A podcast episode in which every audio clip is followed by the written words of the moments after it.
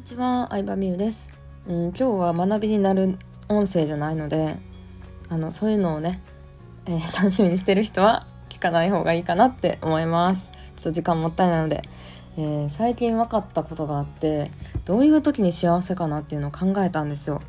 3つありました、幸せな時間。そう自分が幸せを感じる時間を考えるのってすごい大事だと思っててうーん幸せな時間にお金と時間を使いたいじゃないですか。うん、だって幸せになるために生きてるからさそれその割合をさ拡大していきたいじゃないですか。で気づいたのが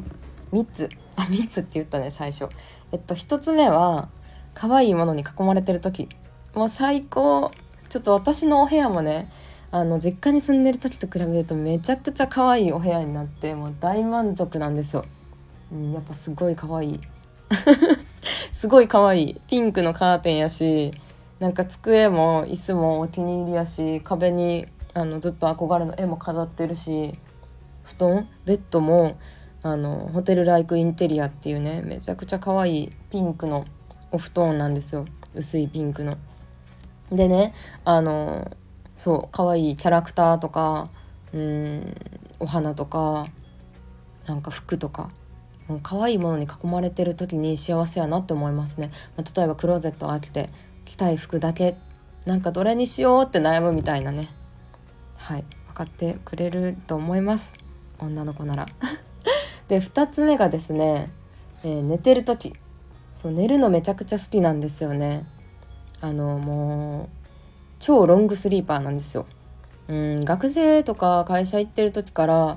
まあ、常に眠いなと思っててあの会社員の時は本当に12時に寝て、まあ、5時半とかに起きてましたね。うんまあ、11時ぐらいに寝てたかな。でももう常に眠くて行きしのバスの中でも電車の中でも寝てるし休み時間も寝てるしもうランチももう速攻食べて寝てましたね。うん、で途中の15分10分休憩も寝てたし帰りのバスとかも爆睡でもう帰りのバスがあれなんですよね。車庫私一人降りるの忘れて車庫に入ったこと23回あるんですよ。で運転手さんもね気づいてほしいじゃないですか。そこ車庫に入る前に点検してほしいんですけどまあ私が悪いんですけどっていうね出来事があってね「えいたんか？ごめん戻るわ」って言ってロータリーに戻られたみたいなことも何回かありましたけど、うん、っていうぐらいすごい寝るんですけどでもなんかすごい寝て仕事する時は集中するっていう働き方が自分は合ってるかなと思うので、まあ、今の仕事をね続けられるように頑張っていきたいなって思いますね。うん。大体10時間ぐらい寝ますね。そう。ショートスリーパーの方からはそんな1日10時間とかも寝たらさなんか人生損してる感じせんって言われるんですけど、まあ、むしろ人生得してるなって思いますね。だって寝てるだけで幸せですからね。もうほんと幸せでで結構幸せな夢を見ることが多くて幸福感に満ち溢れてるんですよ。いっぱい寝て。起きた瞬間ってうわめっちゃ幸せやった最近はあんまりストレスもないからか怖い夢見るとか追いかけられる夢とかもあんまりなくて、うん、結構幸福感に満ち溢れてますね。うん、なのでまあ罪悪感もあまり感じることなく10時間ぐらい寝てるかな。うん、でも本当人によってなんか睡眠時間ってそれぞれみたいですよ割と。うん私はそのお医者さんには見てもらったことはないんですけどそういうなんかなんやろ。眠りの診断みたいな受けたことがあってパソコンでできるやつね。大体超ロングスリーパーで夜行性みたいな感じで出ますね。うん、でも3時間ぐらいでもうめちゃくちゃ元気な人もいるみたいで。うん。まあでもきっと3時間睡眠でも大丈夫な人があの会社のトップとかになってるんやと思いますよ。仕事でもすごい活躍してるんやと思います。やっぱり単純に働ける時間がね長いし早起きするってすごいことなんで。うん、結構さなんかさ何？ビジネス雑誌？なんやっけ？うんなんやっけ？なんか忘れた。なんかさあのビジネス雑誌あるじゃないですか。日経ウーマンじゃないか。忘れましたけど。そういうのでさあの仕事できる人は早起きしてるみたいなありますけどまあほんとしんどいんですよね。ちょっとロングスリーパーの立場からすると。はい。でした。で次は3つ目の幸せなことはえなんだろうな。なんだろう。でもなんか人と適度に喋るのは結構好きですね。うん基本は一人が好きなんですけどなんか深い話をするのが好きですね。うんなのでなんか深い話をするとなるとあんまり大人数だとさ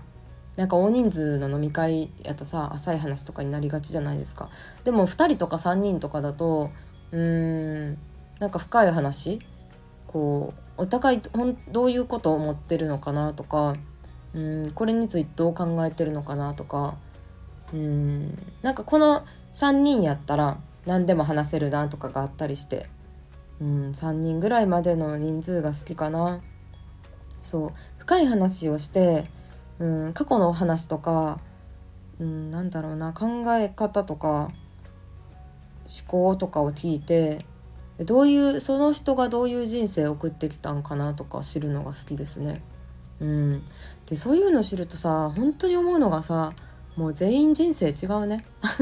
当たり前の話ですけど全員違って、うん、例えば意見が合わない人がいたとしてもさ今だったらワクチンを打つ打ちたい人打ちたくない人とかいるじゃないですかでもそれって今までの人生の積み重ねで判断してると思うんですよ。うん、どういう人を信じるかとかなんかどういうのに不安を感じるかとかも含めてだと思うんですけど絶対なんか子供の時の話とか聞いたらあ確かにそういう経験したら打つの怖くなるよなとかまあほんの一例ですけどなんかその人の過去を知ればうんこのやり方を信じてるの納得できるなとか思ったりするんで、まあ、全然具体的な話じゃなくてちょっと分かりにくくてすいませんね。うん思うので深い話をしてその人の人間性とかを知るのが好きですね。うん。なのでまあそんな感じかな。いろんな人の考え方を知るのが好きなので結構ネットフリックスとか YouTube もドキュメンタリーとか防具の一問一答みたいなやつわかるかな？あるんですよ。とかが好きでよく見てますね。はいそんな感じでした。なんか自分が幸せを感じる瞬間っていうのを振り返ってみるとじゃあその割合人生におけるその割合を増やすにはどうしたらいいのかなっていうのが分かるのでうんなんか具体的にどうやったら増えるかっていうのも分かるしじゃあどういう時間を減らしたらいいのかっていうのも分かるしうん特にお金をかけずとも人生の幸福度が上がってくるかなと思うのでよかったら皆さんも教えてください。はいということでまたレターもお待ちしてるので送ってきてください。よろしくお願いします。バイバイ。